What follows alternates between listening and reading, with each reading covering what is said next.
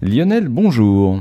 Bonjour. Alors, on voit dans la presse euh, et on dit que la France euh, va pouvoir développer rapidement euh, l'industrie de l'hydrogène, notamment pour les voitures. Alors, est-ce que c'est vraiment si avancé que ça? Eh bien, ça avance. hein. Quand on parle des transports de demain, effectivement, on pense à la voiture à hydrogène. Le Japon est en train de miser sur ce mode d'énergie, non seulement avec ses voitures, avec pour objectif d'atteindre les 40 000 véhicules à hydrogène pour la fin de l'année, un chiffre qu'ils espèrent même multiplier par 20 d'ici 2030, mais aussi 25 000 foyers qui sont équipés de piles à combustible comme source d'énergie.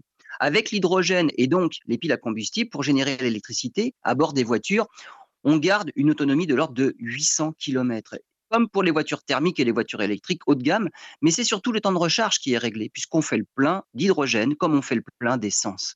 Maintenant, l'hydrogène et les piles à combustible ne sont pas pour autant le Graal tant recherché. Pour produire de l'hydrogène, euh, il y a évidemment plusieurs solutions, mais la meilleure solution est encore l'électrolyse de l'eau. Et là, il faut regarder comment l'électricité est produite pour produire de l'hydrogène. Reste aussi la question du réservoir pour les voitures, car l'hydrogène doit être comprimé à 700 bars. Il faut en assurer la, la protection. Il y a aussi la question de l'oxygène qui est combiné à l'hydrogène.